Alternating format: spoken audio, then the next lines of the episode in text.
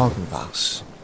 Schöner hätte ihn schwerlich je ein Dichter beschrieben, an welchem wir die Insel Otahiti zwei Meilen vor uns sahen. Der Ostwind, der uns bis hierher geleitet, hatte sich gelegt. Ein vom Lande wehendes Lüftchen führte uns die erfrischendsten und herrlichsten Wohlgerüche entgegen und kräuselte die Fläche der See. Das notiert der junge Georg Forster auf der zweiten Weltumsegelung von James Cook in sein Reisetagebuch. Er ist als Zeichner mit an Bord von Cooks Schiff Resolution, als er im August 1773 zum ersten Mal Tahiti erblickt. Seine Reise um die Welt, die der junge Forster nach seiner Rückkehr veröffentlicht, macht ihn weltberühmt. Schon Jahre zuvor übersetzt Forster den Bericht des Weltumseglers und Schriftstellers Louis-Antoine de Bougainville aus dem Französischen ins Deutsche. Dieser schreibt in seinem Reisebericht 1771 über Tahiti: Es schien mir der Garten Eden zu sein. Man sah die schönsten Wiesen mit den herrlichsten Fruchtbäumen besetzt. Derart paradiesische Reiseberichte locken vor allem im 19. Jahrhundert Abenteurer und Künstler in die Südsee. Einer davon ist der französische Maler Paul Gauguin. Die glücklichen Bewohner der unbekannten Paradiese Ozeaniens leben nur den Freuden und Wonnen des Daseins.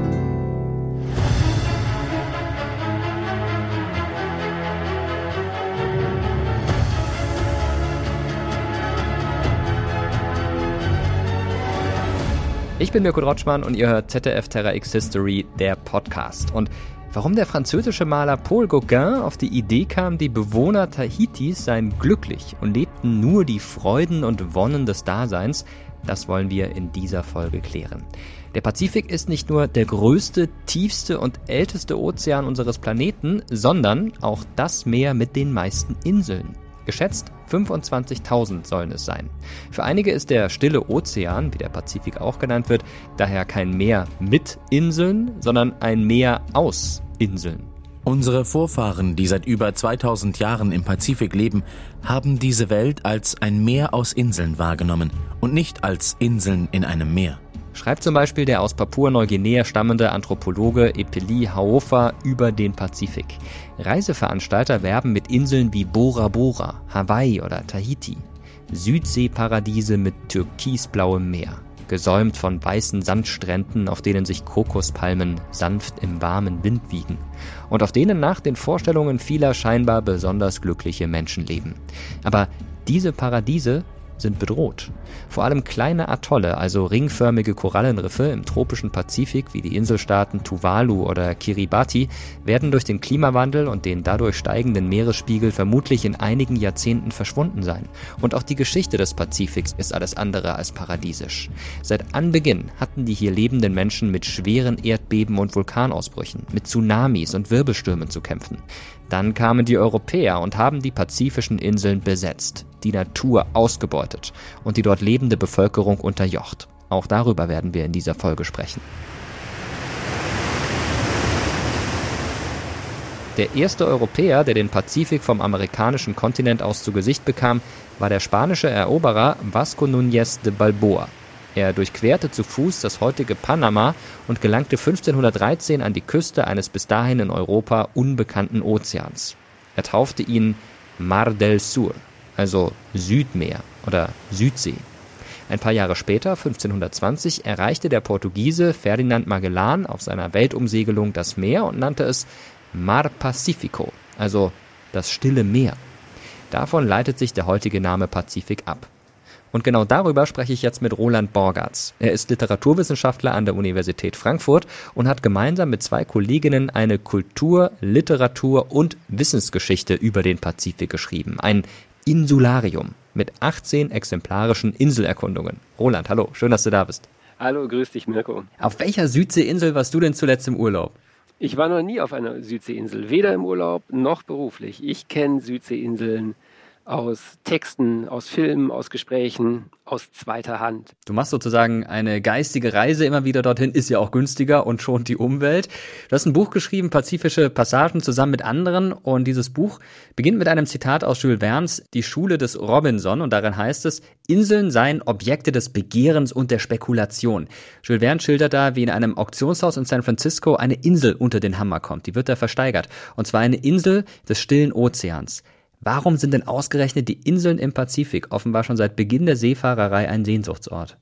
Naja, der Pazifik ist riesengroß und er ist wahnsinnig weit weg und es ist ein leerer Raum, der gleichzeitig voller Inseln ist.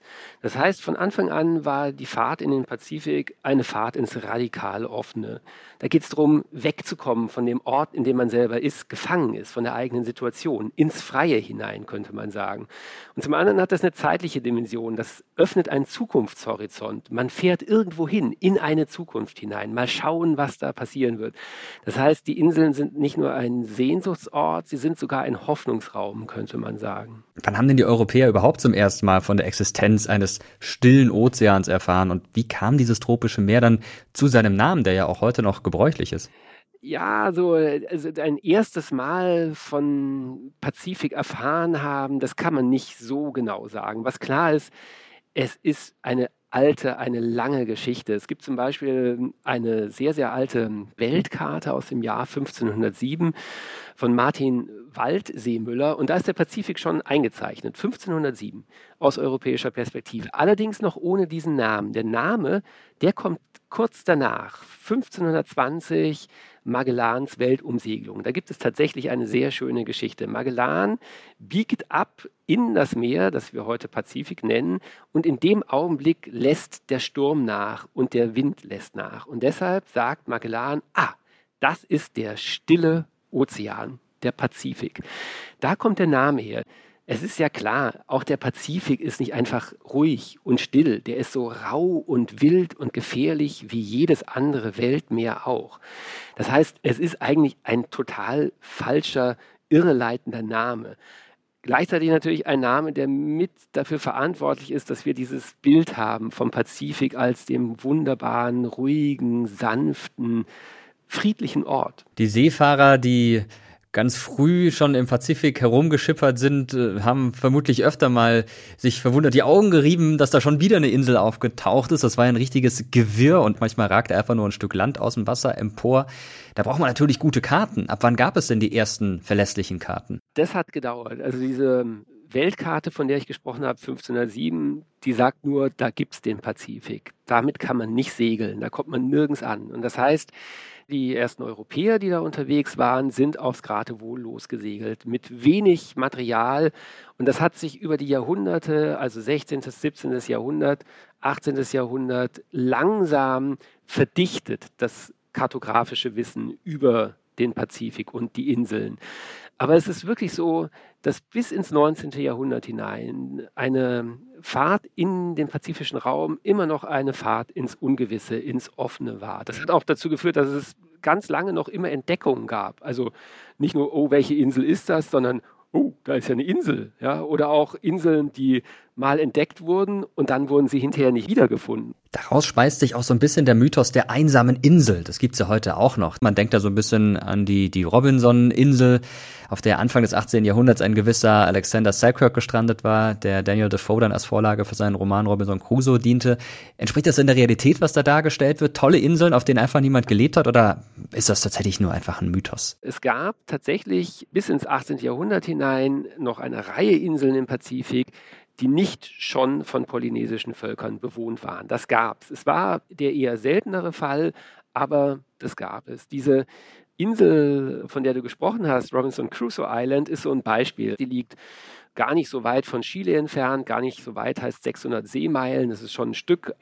Und das ist eine Insel, als die 1574 entdeckt wird, wohnt da kein Mensch und hat auch nie ein Mensch dort gewohnt. Da gibt es so ein bisschen kleinere Tiere, Pflanzen, aber nicht viel. Karge Insel.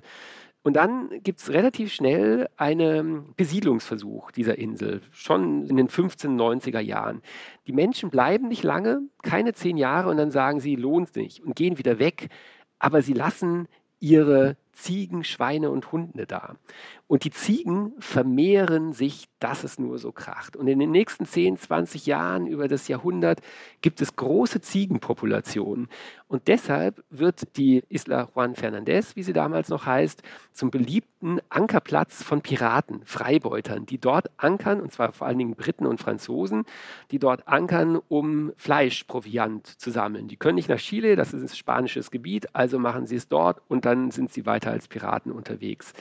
Das muss man sich nicht so vorstellen, dass da irgendwie alle Naslang, alle zwei, drei Wochen ein Schiff landet, sondern in großen Abständen. Alle zehn Jahre, alle fünf Jahre, alle 15 Jahre landet da mal ein Schiff. Und 1704 ankert da ein Schiff und Alexander Selkirk sagt, ich bleibe an Land, ich fahre mit diesem Schiff nicht weiter, das ist mir zu unsicher, das ist kaputt, das wird untergehen.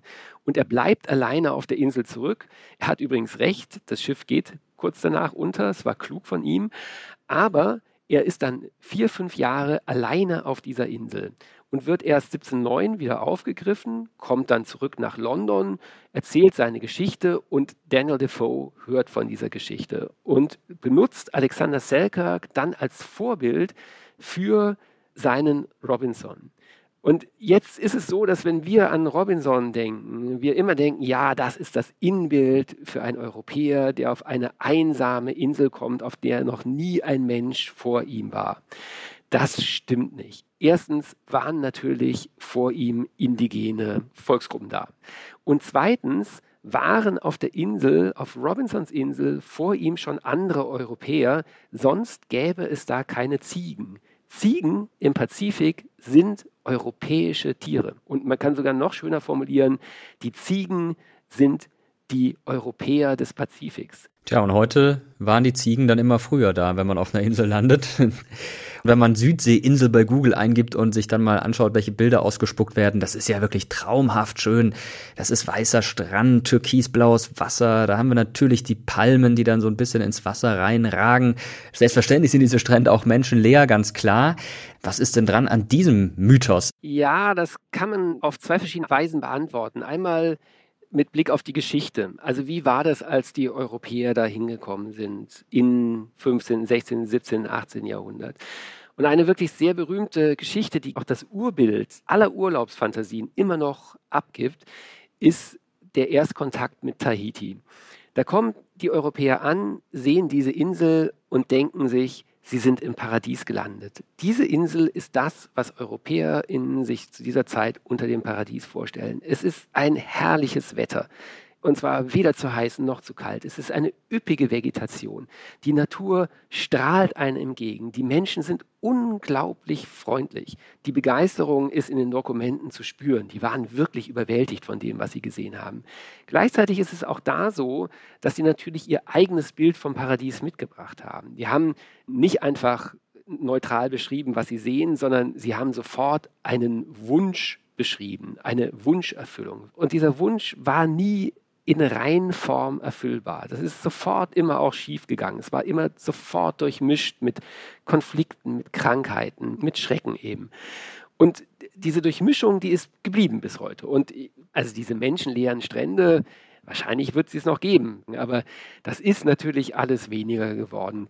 Aber was nicht weniger geworden ist, ist die Sehnsucht danach. Die Sehnsucht nach diesem unberührten Ort, der auch noch den Frieden im Namen trägt. Wir wollen doch alle so wahnsinnig gern in Frieden leben. Und wenn es einen Ort gibt, der Frieden heißt, dann muss da doch Frieden herrschen. Pazifik. Aber gibt es denn für dich so einen Sehnsuchtsort? Du hast dich intensiv mit diesen Inseln beschäftigt. Eine bestimmte Insel, bei der du sagst, also, ja, wenn es mal wieder so richtig graues Wetter draußen ist, dann träume ich mich dahin? Das ist eine schöne Frage, weil natürlich träume ich mich dahin. Und ich finde auch, wir können da als Menschen, wenn wir es nachhaltig tun und vorsichtig genug tun, auch hinfahren, aber wirklich nachhaltig genug und vorsichtig genug. Das ist schon ein wichtiger Punkt.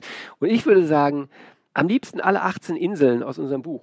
Ja, also ich würde sie alle nacheinander abfahren und ich hätte am liebsten ein ganzes Jahr Zeit dafür.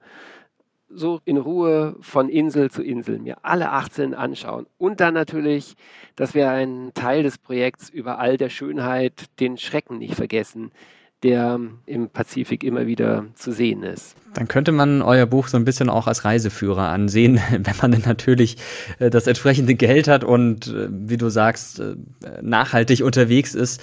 Ich glaube, 18 Inseln zu bereisen, das ist dann doch nicht so gut fürs Klima, aber man kann sich ja unter Umständen auch in Gedanken damit anfreunden und dort eine kleine gedankliche Reise machen, so wie du das auch machst. Ganz herzlichen Dank für die Einblicke, für die sehr, sehr spannende Perspektive auf die vielen Inseln und auf die Geschichte der Inseln. Dankeschön.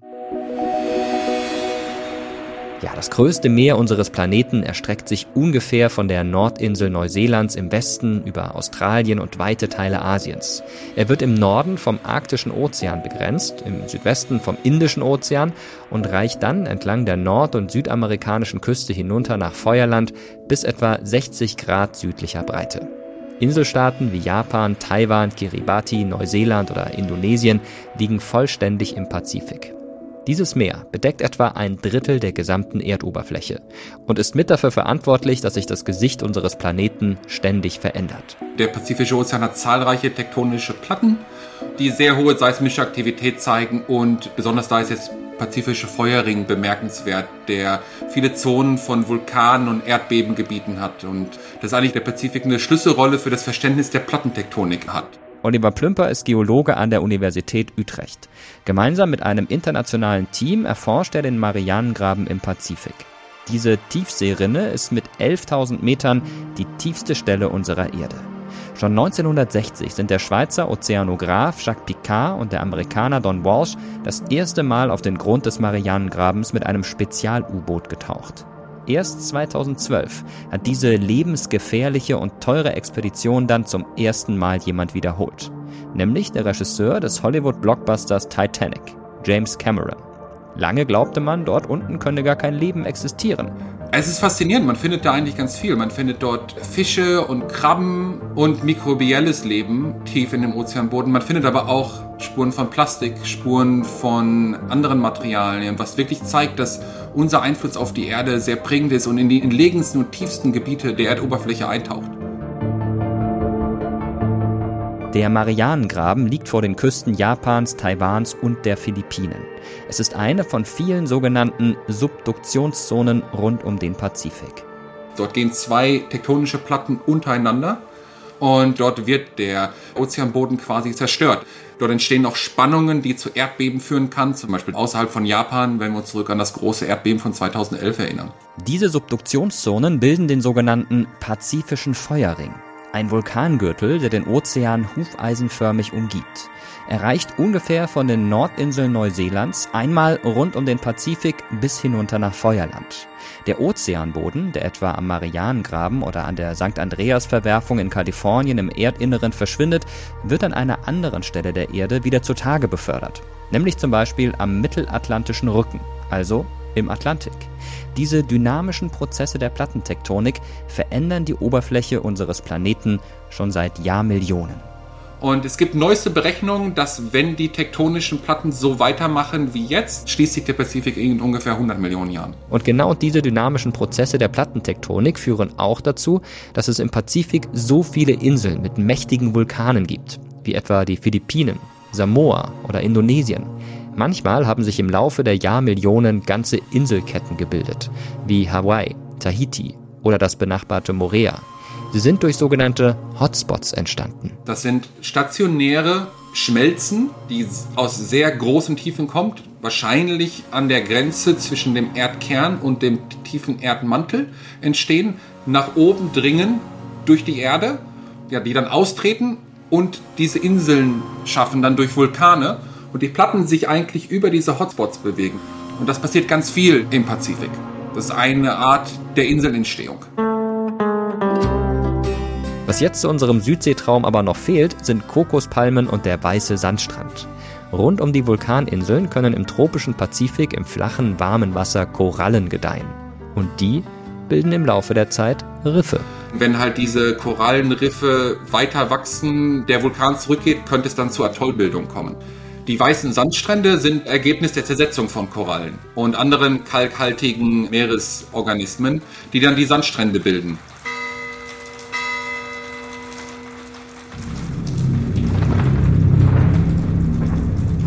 Dieser Südseetraum wird zum Albtraum, wenn die Erde bebt und Vulkane ausbrechen. Wie zuletzt im Januar 2022 beim Ausbruch des Vulkans Hunga Tonga Hunga Ha'apai in Tonga. Vulkanologen gehen davon aus, dass es sich um die bislang stärkste Eruption eines Vulkans handelt, die im 20. Jahrhundert aufgezeichnet wurde. Aber es sind eben auch die Vulkane, die das Leben im Pazifik durch die Asche und die Lava besonders fruchtbar machen. Und so siedelten sich schon vor mindestens 35.000 Jahren auf einigen Pazifikinseln Menschen an. Aber wie kamen sie dorthin, umgeben von so viel Wasser? Der Norweger Thor Heyerdahl wollte es genau wissen. Er sorgte 1947 für Schlagzeilen. Ohne GPS und ohne Mobiltelefon stach er von der peruanischen Küste mit dem Floß Kon-Tiki und einer Crew aus Norwegern und Schweden in See.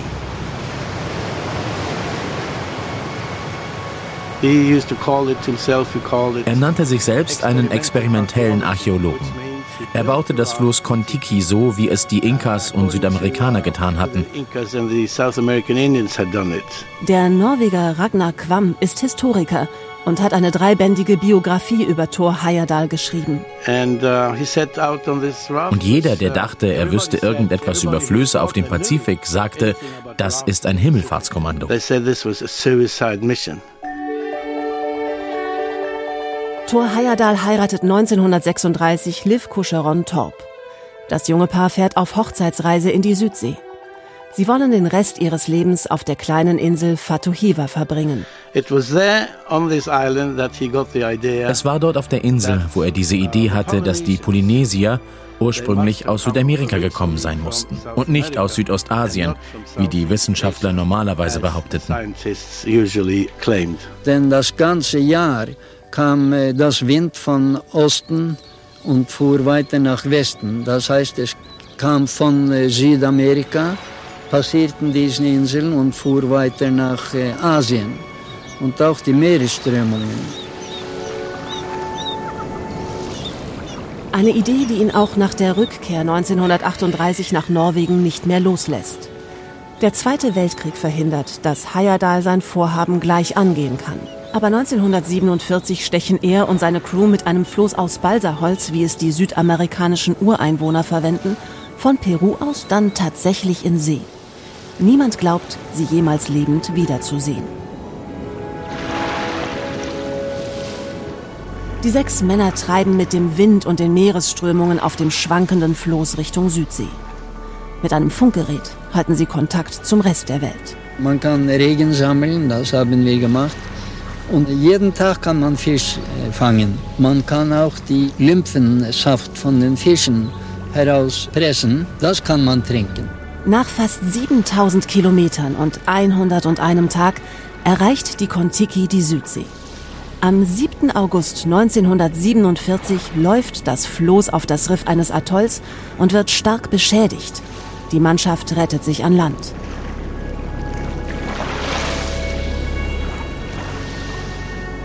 Diese waghalsige Expedition macht Thor Heyerdahl weltweit bekannt. Er wird der Kontiki-Mann.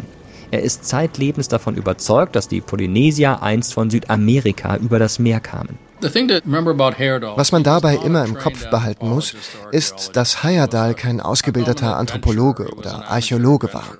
Er war ein Abenteurer. Er hatte diese Theorie, aber er erkannte nur die Beweise an, die sie auch untermauerten und ignorierte alle, die sie widerlegten that didn't support it. Patrick Kirch ist Professor für Anthropologie und Archäologie an der Universität von Hawaii in Honolulu. Er sagt, dass es keine Beweise dafür gebe, dass die Sprachen in Südamerika und Polynesien irgendetwas miteinander zu tun hätten. Das widerlege somit Hayadals Theorie. Alle polynesischen Sprachen haben irgendeine Verbindung zu Sprachen in Ostasien, Taiwan, den Philippinen und so weiter. Aber Hayadal hat das einfach ignoriert. Wir wissen heute, dass die DNA der Polynesier ähnlich ist wie die der Menschen in Ostasien und nicht wie die der Menschen in Südamerika. Und es gibt auch überhaupt keine archäologischen Beweise dafür, dass die Menschen in der Südsee aus Südamerika stammten. Wir haben zum Beispiel nie Reste dieser wunderschön dekorierten Keramik auf den polynesischen Inseln gefunden, die dort hergestellt wurde. Natürlich kannst du ein Floß aus Balsaholz bauen und dich damit von Südamerika nach Polynesien treiben lassen. Aber das beweist gar nichts. Wir sind heute sogar ziemlich sicher, dass es genau umgekehrt war zu Heyerdahls Theorie, dass nämlich die Menschen von Polynesien nach Südamerika gefahren sind. Denn sie brachten von dort, neben anderen Dingen, zum Beispiel Süßkartoffeln mit zurück, was sie als wertvolle Anbaufrucht sehr schätzten. Die Geschichte der Besiedlung im Pazifik scheint ziemlich komplex zu sein. Auf jeden Fall ist er ein uralter Siedlungsraum. Vor gut 5000 Jahren begann dann eine zweite große Einwanderungswelle. Diese Menschen nennen wir Austronesier. Sie sprechen Sprachen, die miteinander verwandt sind. Die Menschen kamen ursprünglich aus Taiwan oder Südchina und wanderten vor ungefähr 5000 Jahren ein. Zuerst auf die Philippinen, dann nach Neuguinea und Indonesien. Den Bismarck-Archipel erreichten sie dann vor etwa 3000 Jahren. Und dort mischten sie sich mit den Menschen, die dort schon seit 35.000 Jahren lebten. Das bedeutete einen großen kulturellen Austausch, auch was die Sprache anbelangt. Und es hat sich etwas entwickelt, was wir heute Lapita-Kultur nennen, die sich dann im Laufe der Zeit über den gesamten Pazifik ausgebreitet hat. Heute ist der pazifische Raum deshalb mit seinen rund 25.000 Inseln so divers wie kaum eine andere Region auf unserem Planeten. Wir haben mehr als 2000 verschiedene Sprachen und Kulturen im Pazifik. Das ist schon ziemlich vielfältig, oder? Die Menschen, die seit Jahrtausenden in Polynesien oder auf anderen Inseln im Pazifik lebten, navigierten sicher durch die Inselwelt der Südsee. Die Menschen brauchten keinen Kompass und keine Karten. Das Wissen über Wind- und Meeresströmungen wurde von Generation zu Generation weitergegeben. Orientiert haben sich die Menschen schon damals nach den Sternen. Dieses Wissen ist mit der europäischen Kolonialisierung der Pazifikinseln verloren gegangen. Die Meeresstiftung Okeanos setzt sich seit einiger Zeit deshalb dafür ein, gemeinsam mit Polynesiern diese alte Kunst der Navigation wiederzubeleben. Titaua Taipoeri ist ohne Karte und Kompass in einem traditionellen Kanu unterwegs von Neuseeland nach Hawaii. Wir müssen uns die Sterne einprägen. Durch sie können wir die Breitengrade herleiten. Um die Breitengrade herauszufinden, muss man die Höhe der Sterne vom Horizont ausmessen. Wir kalibrieren also mit unseren Händen. Für die europäischen Entdecker war die Navigation trotz Karte und Kompass im Pazifik oft ein riesiges Problem. Auf der Suche nach neuen, unentdeckten Inseln waren die Schiffe teilweise monatelang unterwegs.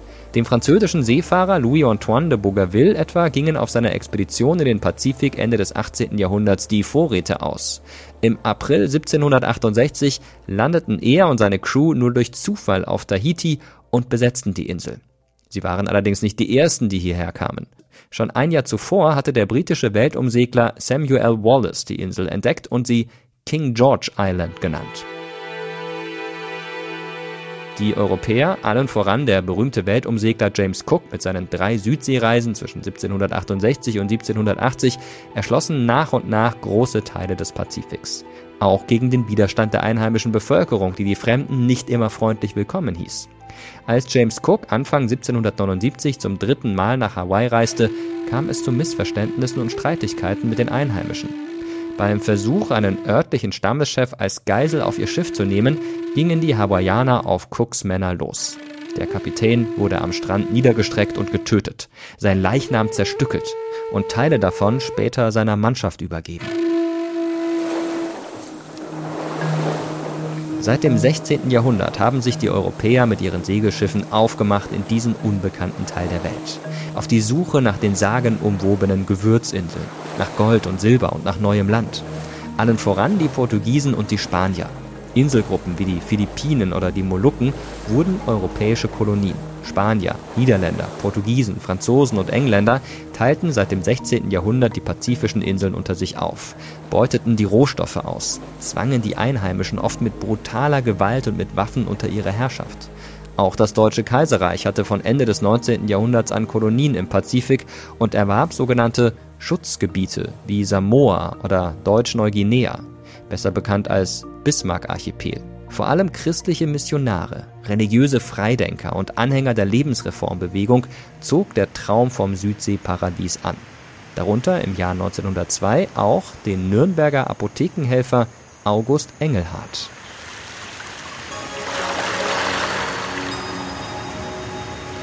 Eine sorgenfreie Zukunft, ein neues Evangelium. Der langhaarige, zerzauste 26-Jährige wirbt für sein Paradies. Cabacon, eine Kokospalmeninsel in Deutsch-Neuguinea, die der samoanisch-amerikanischen Plantagenbesitzerin Emma Colby, auch Queen Emma genannt, gehört. Sie baut auf Cabacon Kokosnüsse an. Hier will Engelhard leben. Nackt, vegetarisch und unter Palmen. Darum ist der Aufenthalt unter beständig heiterem Himmel inmitten einer immergrünen Pflanzenwelt dem Menschen am zuträglichsten – insbesondere für die geistige Tätigkeit. Die Kokosnuss ist der Stein der Weisen. Engelhardt schreibt Verwandten in Nürnberg begeistert, er habe die Koralleninsel gekauft und lebe dort nun selbst. Er gründet eine Gemeinschaft, die er Sonnenorden, äquatoriale Siedlungsgemeinschaft nennt.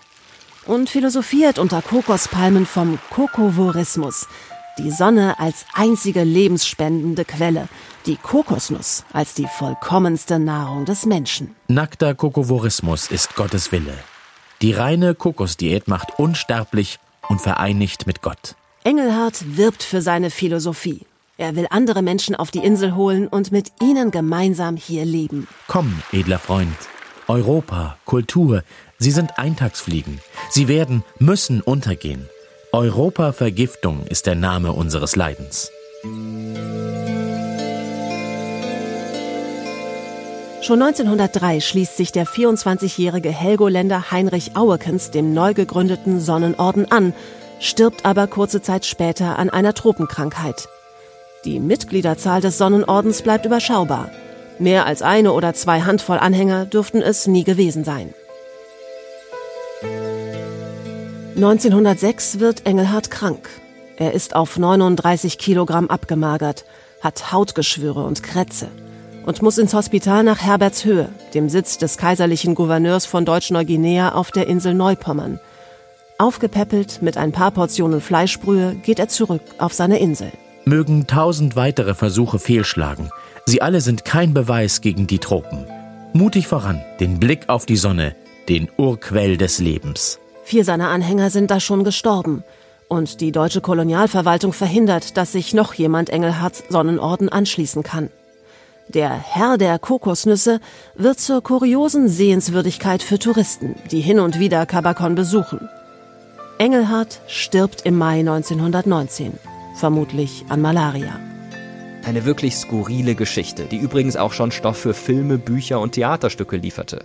2012 hat unter anderem der Schweizer Schriftsteller Christian Krach darüber einen Roman geschrieben. Imperium, eine deutsche Südseeballade. Aber es waren nicht nur Missionare und Aussteiger, die sich für den Pazifik interessierten, sondern auch Wissenschaftler und Wissenschaftlerinnen. Sie reisten mit auf den Schiffen der europäischen Seefahrer und Weltumsegler. Sie führten geografische Berechnungen durch und fertigten neue See- und Landkarten an. Oder sie erforschten die Tier- und Pflanzenwelt auf den neu entdeckten Inseln. So wie die französische Naturforscherin und Botanikerin Jeanne Barret. Sie reiste als Mann verkleidet zwischen 1766 und 1769 mit auf dem Schiff des französischen Seefahrers Bougainville. Gemeinsam mit einem Begleiter sammelte sie rund 6000 Pflanzenarten, die noch heute im Pariser Naturkundemuseum ausgestellt sind. Im Pazifik begegnete den europäischen Entdeckern auch eine ganz neue Tierwelt, zum Beispiel auf den Galapagos-Inseln. Wir segelten sieben Tage bei gutem Wind entlang der Küste. Schreibt Thomas de Berlanga 1535 an Kaiser Karl V. in Spanien. Der Bischof ist auf dem Weg von Panama nach Peru, doch dann tagelange Flaute.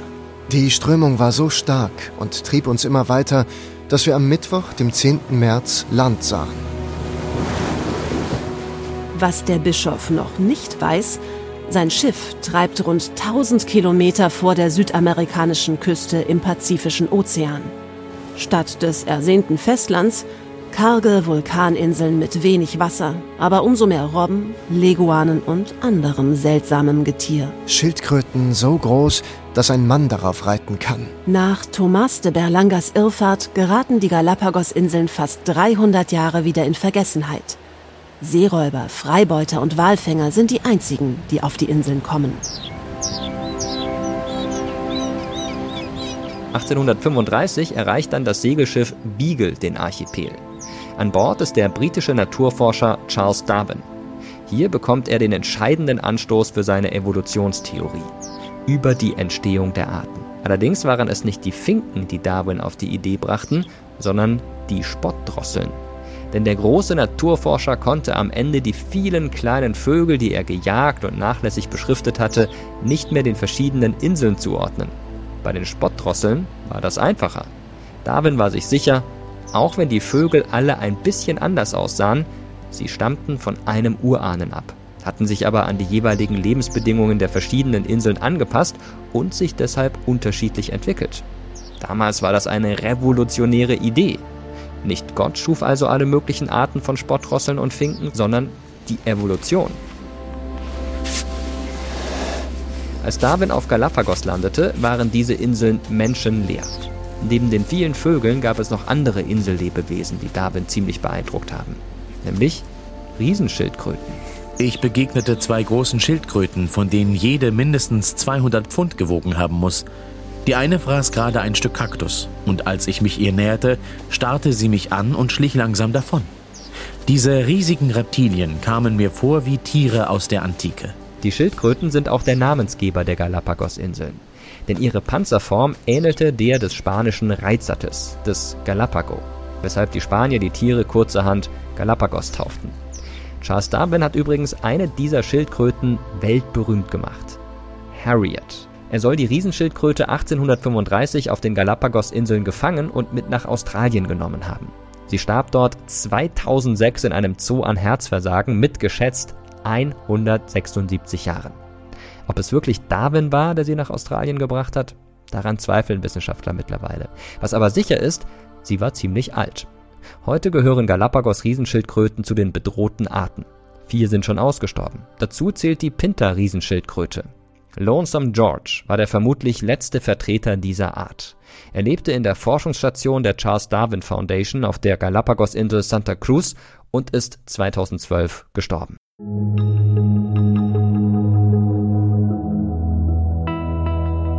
Nur wenige der 13 Galapagos-Inseln sind heute bewohnt. Rund 25.000 Menschen wurden 2015 gezählt. Einige davon haben sogar deutsche Wurzeln. Ende der 1920er Jahre ließen sich deutsche Aussteiger auf Floriana nieder. Darunter der Arzt Friedrich Ritter und seine Lebensgefährtin Dore Strauch. Ritter sah sich als der neue Robinson.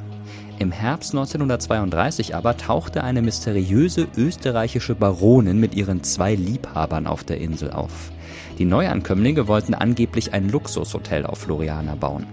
Im Frühjahr 1934 verschwand die Baronin unter nie geklärten Umständen mit einem ihrer Liebhaber spurlos. Der andere wurde später tot auf einer unbewohnten Insel gefunden. Der Vegetarier Friedrich Ritter starb im selben Jahr angeblich an einer Fleischvergiftung. Nur Dore Strauch kehrte nach Deutschland zurück. Bis heute konnte die sogenannte Galapagos-Affäre nicht aufgeklärt werden. Die Galapagos-Inseln liegen etwa 1000 Kilometer vom südamerikanischen Festland entfernt und sind damit ziemlich abgelegen. Aber immerhin kann man auf eine der Inseln in wenigen Stunden zum Beispiel von Ecuador ausfliegen. Anders sieht es da schon mit Point Nemo aus. Das ist der abgelegenste Ort der Welt oder sagen wir besser, abgelegenste geografisch berechnete Punkt mitten im stillen Ozean. Er wird auch der pazifische Pol der Unzugänglichkeit genannt. Namensgeber ist Captain Nemo, eine Figur aus Jules Verne's Roman 20.000 Meilen unter dem Meer. Point Nemo befindet sich zwischen Chile und Neuseeland und ist jeweils 2688 Kilometer von der Insel Moto Nui, einer Nebeninsel der Osterinseln von Ma Island, das zur Antarktis gehört, und von Juicy Island entfernt. Juicy gehört zu den Pitcairn-Inseln und die sind nach Point Nemo vermutlich einer der einsamsten, allerdings bewohnten Orte unseres Planeten. Bekannt geworden sind die Inseln, weil hier im 18. Jahrhundert die Meuterer der legendären Bounty mit einer kleinen Gruppe Polynesier von Tahiti aus hergezogen sind. Ihr damaliger Anführer, Fletcher Christian, gilt als einer der Stammväter der Einwohner von Pitcairn. Heute wohnen rund 40 Menschen in der einzigen Stadt, in Adamstown. Die Inseln sind eines von 14 britischen Überseegebieten. Der gebürtige Brite Simon Young ist der Bürgermeister von Pitcairn. Das nächste Festland ist ziemlich weit entfernt von uns. Wenn du in Richtung Osten fährst, sind es rund 4800 Kilometer bis Südamerika. In die andere Richtung nach Westen ist es ungefähr genauso weit, bevor du auf Neuseeland triffst. Die nächste bewohnte Insel ist Mangareva und liegt etwa 500 Kilometer entfernt. Und da gibt es einen Flughafen. Das liegt schon in Französisch-Polynesien. Und wenn du im Osten die nächstgelegene Insel suchen würdest, dann wären das die Osterinseln. Aber die sind auch gut zweieinhalbtausend Kilometer entfernt. Also es ist schon ein ganz schön weiter Weg. Deshalb wird jeder Verwandtenbesuch in Europa, zum Beispiel für Simon, zu einer mehr oder weniger großen Unternehmung. Viermal im Jahr kommt das Versorgungsschiff aus Neuseeland, das den 40 Einwohnern alles bringt, was sie sich selbst nicht herstellen oder anbauen können. Von der Schraube bis zum Computer, vom Bier über den Zucker bis zum Mehl. Also Wenn das Versorgungsschiff dann da ist und alles ausgeladen hat, fährt es ein paar Mal zwischen Mangareva und Pitcairn hin und her. Und dann haben wir die Möglichkeit mitzufahren. Das dauert ungefähr zwei Tage und dann bist du in Französisch-Polynesien. Dort gibt es einmal die Woche einen Flug nach Papete in Tahiti und von da aus kannst du dann die ganze Welt erreichen. Seit mehr als 30 Jahren lebt Simon auf der Insel. Es gibt in Adamstown eine Krankenstation und eine Inselschule. Regelmäßig besuchen Kreuzfahrtschiffe den Archipel. Die Hälfte der Einwohner arbeitet in der Inselverwaltung. Der Rest lebt von den Kreuzfahrttouristen. 1971 war sogar mal ein Vertreter des britischen Königshauses hier, Prinz Philip, der Ehemann der damaligen Queen. Es ist eine wunderschöne Insel, sehr grün, wenig Umweltverschmutzung. Hier schmeißt niemand etwas einfach so in die Landschaft. Es gibt ein paar Pubs und wir sind stolz darauf, dass wir hier ein großes Meeresschutzgebiet rund um die vier Inseln geschaffen haben, eines der größten der Welt. Jetzt verfügt sogar jedes unserer Häuser über eine Solaranlage. Wir werden also langsam unabhängiger von fossilen Brennstoffen.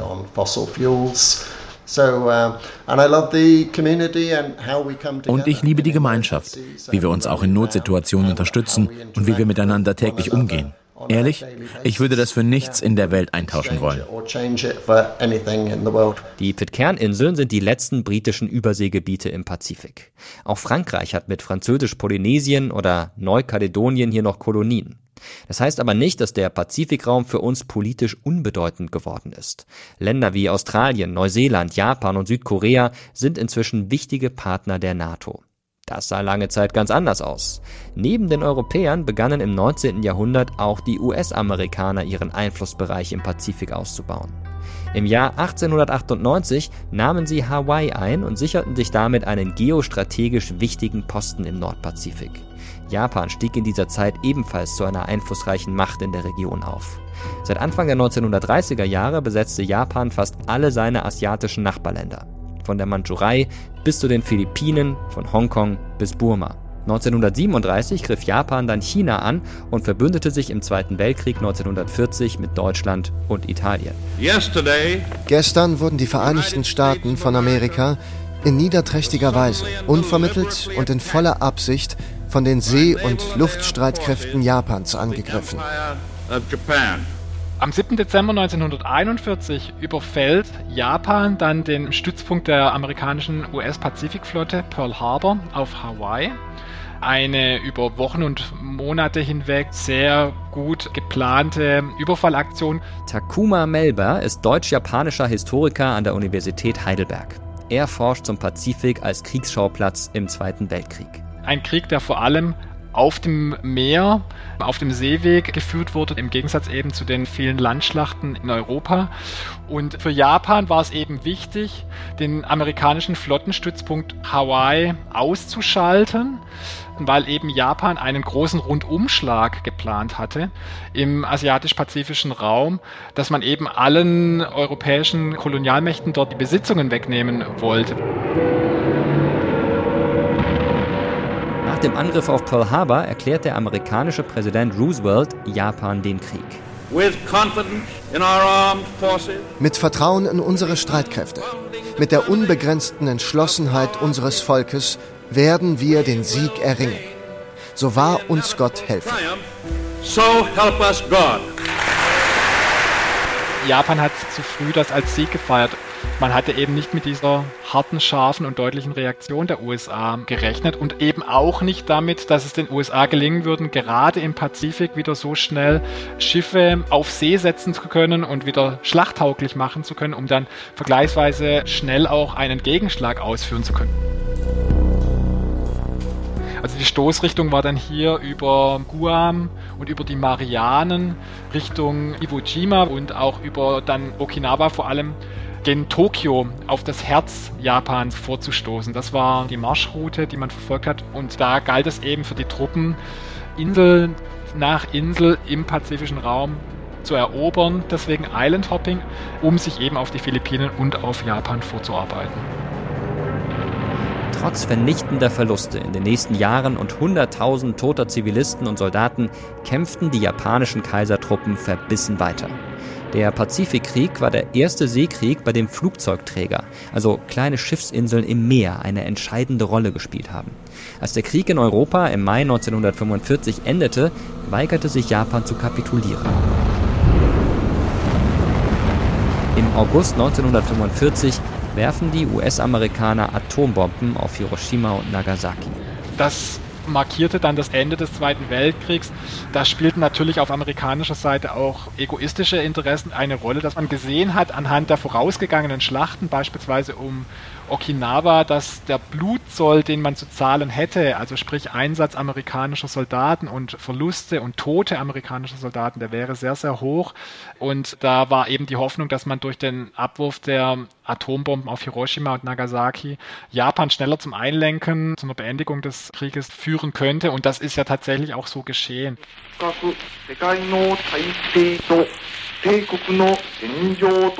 Nach den Atombombenabwürfen auf Hiroshima und Nagasaki am 6. und 9. August 1945 hören die Japaner das erste Mal die Stimme ihres Kaisers im Radio.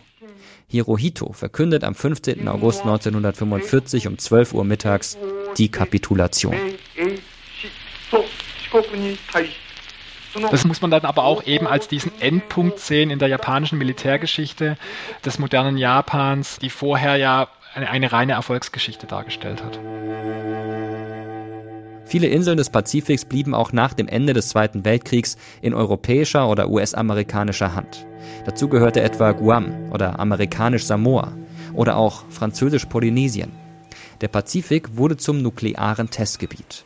Schon 1946 zündeten die US-Amerikaner über den Bikini-Atoll die erste Atombombe. Die etwa 160 Einwohner sollten ihre Insel eigentlich nur für kurze Zeit verlassen. Der radioaktive Fallout verstrahlte aber Boden und Pflanzen und machte den Archipel unbewohnbar. Auf internationalen Druck hin stoppten die USA 1958 ihre Atombombentests in der Südsee. Allerdings nicht so die Franzosen, die Atommacht zündete von 1966 bis 1996 insgesamt rund 190 Atombomben, die meisten davon unterirdisch.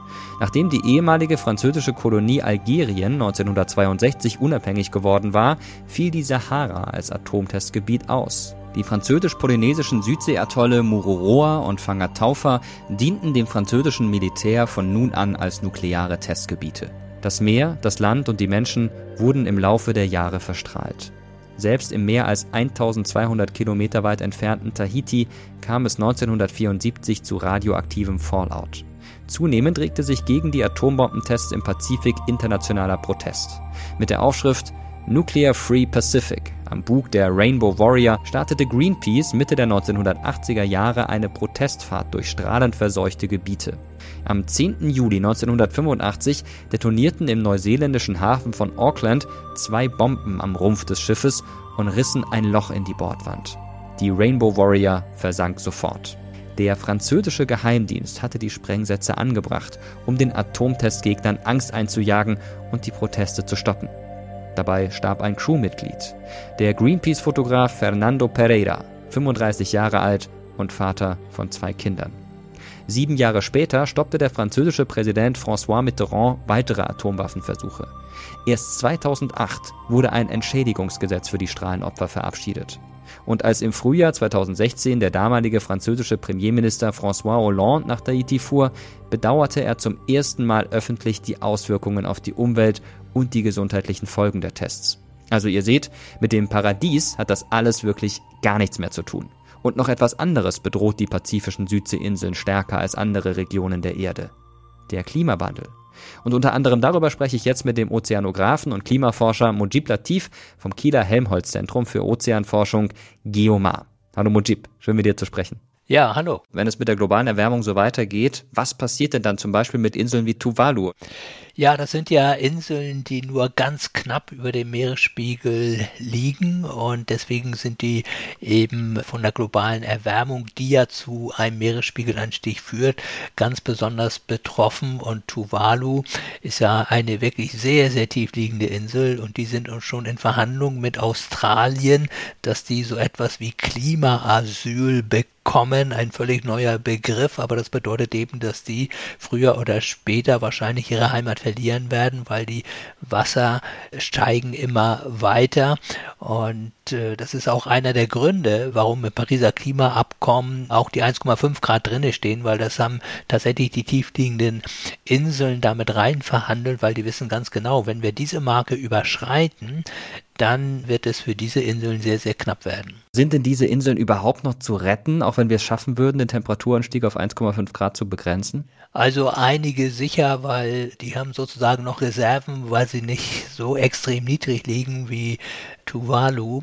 Aber Tuvalu wahrscheinlich nicht, denn wir werden die 1,5 Grad überschreiten. Wir waren ja im letzten Jahr schon kurz vor den 1,5 Grad, 1,4 Grad nach vorläufigen Berechnungen war die Temperatur schon höher im globalen Durchschnitt. Beim Meeresspiegel kommt noch hinzu, dass er extrem langsam reagiert und wir es sehr viel später das volle Ausmaß dessen sehen werden, was wir heute schon angestoßen haben. Jetzt ist das von Europa erstmal ziemlich weit weg.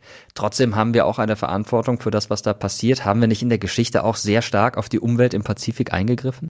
Ja, das haben wir gemacht in ganz unterschiedlicher Art und Weise. Auf der einen Seite haben wir ja den Meeresspiegelanstieg, auf der anderen Seite haben wir eben auch die Korallenriffe, das sind ja sozusagen die Regenwälder der Ozeane und auch die werden ja von uns geschädigt, zum Beispiel dadurch, dass die Meere sich ja nicht nur erwärmen, dass die Meeresspiegel nicht nur steigen, sondern vor allen Dingen auch dadurch, dass die Meere CO2 aufnehmen. Das ist ja das wichtigste Gas beim Klimawandel und dadurch werden sie saurer und äh, die Korallenriffe, die bestehen ja aus Kalk und die leiden natürlich, wenn das Wasser immer saurer wird. Und dann dürfen wir nicht vergessen, dass wir vor vielen, vielen Jahrzehnten dort ja auch Atom Bombenversuche durchgeführt haben. Das heißt also, wir haben diese Gegend verstrahlt, ja, und man weiß nicht genau, wie lange das eigentlich dauert, bis diese Strahlung weg ist. Gut sein kann das auf jeden Fall nicht. Selbst wenn es Leute gibt, die sagen, na gut, ist mir egal, das ist alles weit weg und die Verantwortung, das ist irgendwas Historisches, damit will ich nichts am Hut haben, muss man sagen, trotzdem trifft uns das, was da im Pazifik passiert, irgendwann dann auch mehr oder weniger direkt. Denn der Pazifik hat Einfluss auf das Wettergeschehen bei uns. Könntest du mal erklären, warum der Pazifik global betrachtet so eine wichtige Rolle spielt? Ja, zunächst einmal, das ist ja relativ simpel, ist er ja der größte Ozean überhaupt. Ist also eine Riesenfläche und was dort im Pazifik passiert, hat ja fast immer auch globale Auswirkungen. Ja, ich will mal einen Punkt nennen, der auch gerade für uns relevant ist, auch im Hinblick auf die politische Diskussion. Wir hatten ja letztes Jahr einen neuen Höchstwert bei der durchschnittlichen Erdoberflächen Temperatur. Und das ist natürlich in erster Linie eine Folge der globalen Erwärmung, aber das hat eben auch damit zu tun gehabt, dass wir zur gleichen Zeit, und dieses Phänomen hält immer noch an, eine Erwärmung des tropischen Pazifiks hatten. Und wir wissen aus der Vergangenheit, dass solche Ereignisse, die wir als El Nino-Ereignisse bezeichnen, eben auch Einfluss auf die globale Durchschnittstemperatur haben. Weil wir haben auf der einen Seite die langfristige globale Erwärmung, die immer weiter voranschreitet, und dann kommen sozusagen hin und wieder diese El Nino-Ereignisse obendrauf und das sind dann meistens die Rekordjahre. Oder auch umgekehrt gibt es dann Phasen, wenn sich der Pazifik abkühlt, das bezeichnen wir dann als La Nina und die haben eben weltweite Auswirkungen, weil die senden Wellen aus, ja, die kann man zwar nicht sehen, weil das ja Wellen in der Atmosphäre sind, aber man muss sich das so ähnlich vorstellen wie Wellen im Ozean. Und die können tatsächlich alle Regionen der Erde erreichen, eben auch Europa. Und deswegen können solche Ereignisse tatsächlich auch, zumindest kurzfristig, unser Klima in Europa durcheinander bringen. Jetzt ist El Nino nichts, das direkt mit der Klimaerwärmung zusammenhängt, mit dem menschengemachten Klimawandel. Aber ich könnte mir vorstellen, dass eben dieser Klimawandel, dieser rasante Klimawandel El Nino beeinflusst. Ist es denn so? Gibt es dazu schon Forschung oder Szenarien? Ja, dazu gibt es Forschung, aber die stehen wirklich ganz am Anfang. Und ich finde, Wissenschaft muss auch ehrlich sein und man muss einfach konstatieren, wir wissen es nicht in der Wissenschaft. Also die einzige Möglichkeit, die wir haben, sind ja Klimamodelle. Die füttern wir dann mit erhöhten CO2-Werten und dann schauen wir mal, was mit diesem El Nino-Phänomen passiert. Aber die unterschiedlichen Modelle geben so unterschiedliche Ergebnisse, dass es da überhaupt keinen Konsens gibt, dass es auch nicht mal eine Tendenz gibt, ja, die man ansprechen könnte, wie sich so ein Phänomen verändert. Und deswegen, ja, spielen wir da so ein bisschen bisschen russisch Roulette, will ich mal sagen. Ne? Denn angenommen, solche Ereignisse würden sich noch infolge der globalen Erwärmung verstärken, da wäre ja gar nicht auszudenken, was für Auswirkungen das hätte. Ne? Übrigens jetzt nicht nur fürs Klima, auch für die Ökologie in den Weltmeeren, auf den Landregionen. Deswegen haben ja die peruanischen Küstenfischer dieses Phänomen auch schon vor weit über 100 Jahren entdeckt. El Nino führt zu einem Fischsterben ja, weil einfach während solcher Ereignisse dieser Auftrieb, den es normalerweise gibt, das heißt also kaltes Tiefenwasser kommt an die Oberfläche und dieses kalte Tiefenwasser hat auch sehr viele Nährstoffe und deswegen sind gerade diese Auftriebsgebiete vor der Küste Südamerikas extrem fischreich. Ja, und dann, wenn so ein El Niño-Ereignis kommt, dann verschwindet dieser Auftrieb, es kommen keine Nährstoffe mehr, ein Desaster für die Küstenfischer. Ne? Deswegen ist eben dieses Phänomen auch schon so lange bekannt. Jetzt gibt es aber noch ein anderes Klimaphänomen. Der Ostpazifik, der wird immer kälter. Wie passt das denn mit dem Klimawandel zusammen und welche Auswirkungen hat das langfristig? Also er ist tatsächlich in den letzten Jahrzehnten tendenziell kälter geworden. Aber die große Frage ist eben, ist das wirklich eine Folge des Klimawandels? Das spricht jetzt erstmal gar nicht gegen die globale Erwärmung, wenn es irgendwo kälter wird. Ne? Ich will das mal kurz erklären am Golfstrom. Ne? Also angenommen, der Golfstrom würde abreißen infolge der Eisschmelze Grönlands, ja, dann wird es ja tendenziell auch im Nordatlantik kälter werden. Ne? Insofern bedeutet das jetzt nicht, dass diese ganze Frage der globalen Erwärmung dummes Zeug ist. Ja? Also es kann schon passieren, dass es lokal kälter wird. Und das beobachten wir tatsächlich. Aber es gibt eben auch solche Zyklen, ja, mit einer Periode von einigen Jahrzehnten. Und wir wissen eben nicht genau, ist das nun gerade diese negative Phase, diese kalte Phase dieses Zykluses, ja, oder ist das tatsächlich schon die Reaktion auf die globale Erwärmung? Tatsache ist aber, dass diese Abkühlung zwar interessant ist, aber auch nochmal eine andere Auswirkung hat, weil diese Abkühlung, die passiert nicht nur alleine, sondern sie passiert, weil sich die Winde längs des Äquators verstärkt haben. Ja, und deswegen gibt es mehr Auftrieb und deswegen gibt es etwas kältere Temperaturen an der Oberfläche. Aber wenn sich die Winde verstärken, dann hat das noch eine weitere Folge, nämlich dass sich die Meeresspiegel im Westen, also gerade da in der Südsee, nochmal stärker erhöhen als im globalen Durchschnitt. Und das ist eben etwas, was jetzt gerade wieder diese Inselstaaten ganz besonders betrifft, weil dort steigen die Meeresspiegel ganz besonders schnell. Das heißt also gerade die Südseeinseln, die wir sozusagen doppelt bestraft, auf der einen Seite steigt der Meeresspiegel so und so und auf der anderen Seite würde er gerade da nochmal stärker steigen als anderswo. Das hängt alles miteinander zusammen. Das stellen wir auch in diesem Zusammenhang fest. Ganz herzlichen Dank für die Einblicke und für Perspektiven, die wir vielleicht vorher gar nicht hatten, wenn wir über den Pazifik nachgedacht haben. Sehr gerne. Der Pazifik ist also längst nicht mehr das unberührte Inselparadies, von dem die ersten europäischen Entdecker geschrieben haben. Und er war es vermutlich nie, sondern existierte nur in der Fantasie der Menschen. Und schon Georg Forster schrieb im 18. Jahrhundert in seinem Buch Reise um die Welt: Es ist wirklich im Ernste zu wünschen, dass der Umgang der Europäer mit den Einwohnern der Südseeinseln in Zeiten abgebrochen werden möge. Ehe die verderbten Sitten der zivilisierten Völker diese unschuldigen Leute anstecken können, die hier in ihrer Unwissenheit und Einfalt so glücklich leben.